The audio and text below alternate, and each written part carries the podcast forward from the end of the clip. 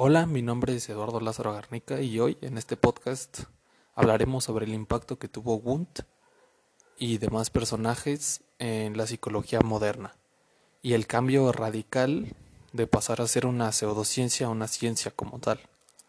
Primero que nada, el cambio surgió con Wundt y la creación de un laboratorio en Leipzig, en, en Alemania, en 1879, para establecer a la psicología como una ciencia nueva.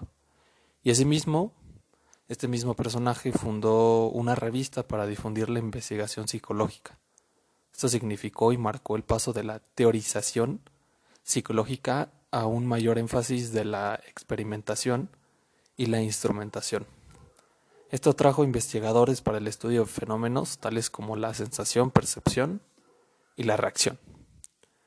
Así como Wundt, hubo otros personajes que marcaron una nueva etapa en la psicología la experimentación y la fundación de una ciencia como tal. Evin Gauss fue un psicólogo alemán y así como Wundt también ayudó a, validar el método experimental y establecer a la psicología como una ciencia.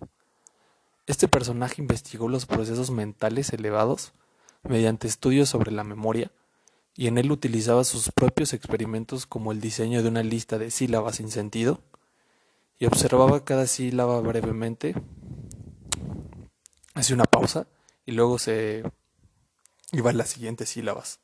Y así determinaba la cantidad de veces por la cantidad de repeticiones que necesitaba repasar la lista para aprenderla. Y con el estudio repetitivo de las sílabas cometió menos errores. Después analizó varios párrafos significados y sin significado y encontró que el significado facilita el aprendizaje. El estructuralismo y el funcionalismo también fueron corrientes importantes en estas épocas y así como el trabajo de punta y avanzado era sistemático, también a veces estaba restringido en aspectos específicos y se encontraba limitado a la teoría psicológica. El cambio de siglo ayudó que estas dos, que estas dos corrientes surgieran, así como en este momento ninguna de estas dos corrientes psicológicas está unificada, sí fueron pues en sí partidarias y de gran influencia en la historia de la psicología como un referente esencial del aprendizaje. Así como Wundt es un personaje de la psicología, Tichner también lo fue. Con el tiempo se llevó a conocer como partidario del estructuralismo, que a su vez este representa la combinación del asociacionismo con el método experimental. Asimismo, los estructuralistas creían que la conciencia humana era un área de investigación científica, por lo que estudiaron la estructura de los procesos mentales y postularon que la mente estaba compuesta de asociaciones de ideas y que para estudiar esto de la mente era necesario separar estas asociaciones en ideas meramente simples.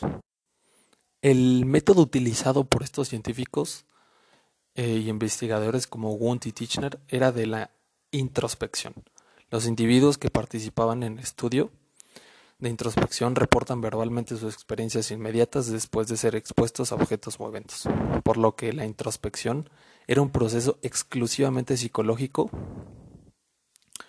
y que ayudaba a diferenciarse la psicología de las demás ciencias.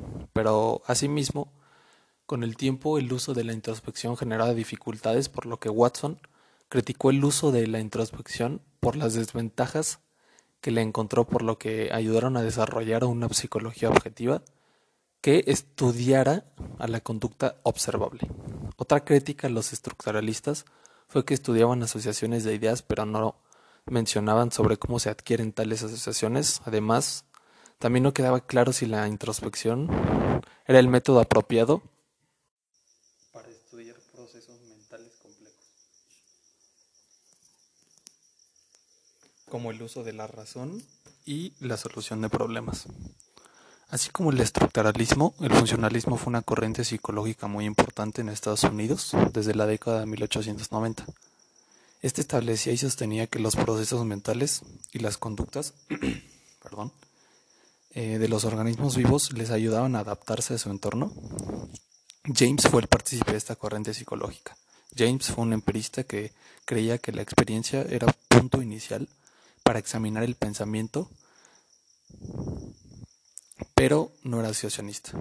Los funcionalistas adoptaron las ideas de James y plantearon que no es posible separar los procesos psicológicos en partes simples y que la conciencia debe verse de manera integral, es decir, estímulo y respuesta.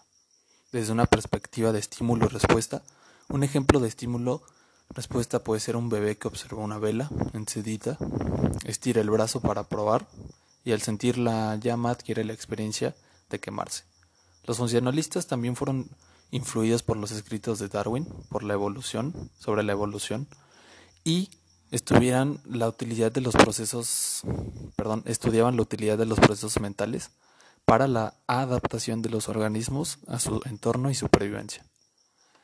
También se interesaron en la forma en que operan los procesos mentales y en lo que llevan a cabo y en cómo varían de acuerdo con las condiciones ambientales, que también consideraba que la mente y el cuerpo interactúan en lugar de tener una existencia separada. Asimismo, los funcionalistas se opusieron al método de la introspección, ya que los ya que la introspección trataba de reducir la conciencia a elementos básicos, lo cual para ellos era imposible, ya que el estudio de un fenómeno aislado no revela la forma en la que contribuye la supervivencia de un organismo. El funcionalismo también se da, da origen a otra corriente psicológica llamada conductismo, que se convertiría en la corriente dominante de la psicología estadounidense ya que utilizó métodos experimentales y su enfoque fue puesto en la experimentación y en los fenómenos observables. Muchas gracias por escuchar mi podcast. Los veo para la próxima.